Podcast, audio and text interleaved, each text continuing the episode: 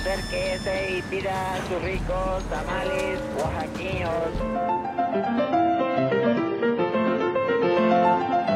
¿Quién dijo que la historia de México no podía contarse de forma entretenida? 365 días para conocer la historia de México.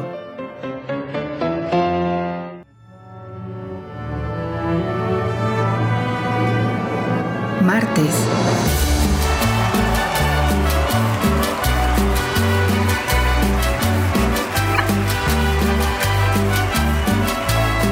Bailar con la más fea.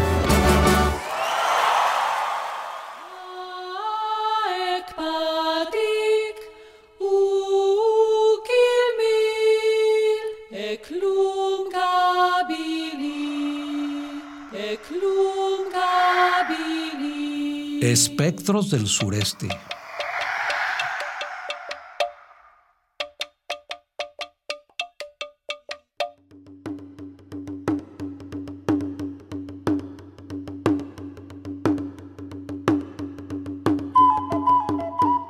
Contaban los viejos que allá por el año de 1560, la soberbia ciudad de Valladolid, en la península de Yucatán, padeció con la presencia de seres del otro mundo, extrañas y dantescas figuras que hacían ver su muerte a los parroquianos.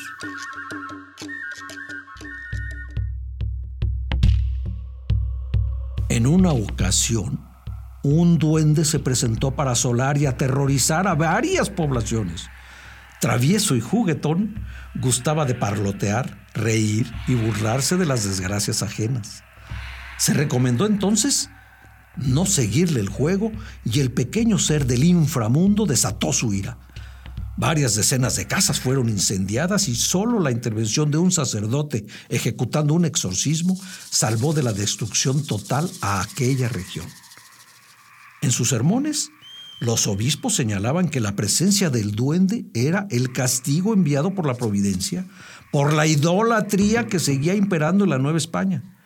La mayor de las desgracias fue un intenso aguacero que erizó los cabellos hasta del más valiente, cuando del cielo no cayó agua, sino sangre.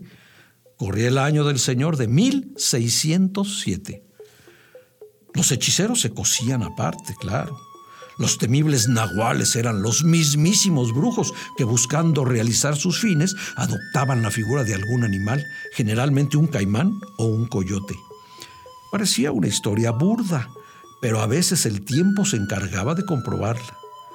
Cuando se mataba al coyote, amanecía muerto el hechicero y por coincidencia ambos presentaban las mismas heridas mortales. Dentro de la creencia popular no podía faltar los relatos de los aparecidos. La más conocida la de Iohueltepochchitli, llamada en castellano hacha nocturna.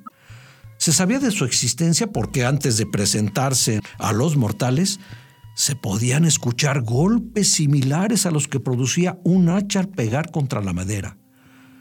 Si algún hombre animoso y esforzado no huía y buscaba el origen de esos golpeteos, luego de un tiempo veía un hombre sin cabeza, cortado el pescuezo como un tronco y el pecho abierto y dividido en dos partes como unas puertecillas que se abrían y cerraban y por la abertura del pecho se le veía el corazón y entonces el hombre podía meter la mano y con eso le pedía merced conforme a lo que necesitara, ya sean hijos, hacienda o esfuerzo en la guerra.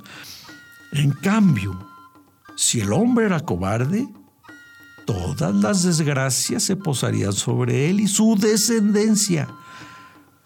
Con hechizos o sin ellos, también los seres del más allá, nahuales, brujas y duendes, pasaron lista en la historia novohispana.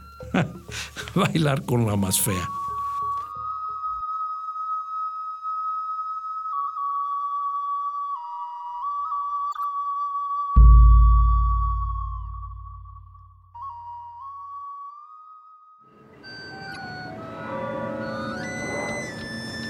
Acérquese y pida sus ricos tamales oaxaqueños.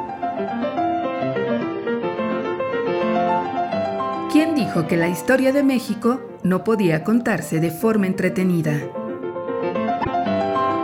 365 días para conocer la historia de México.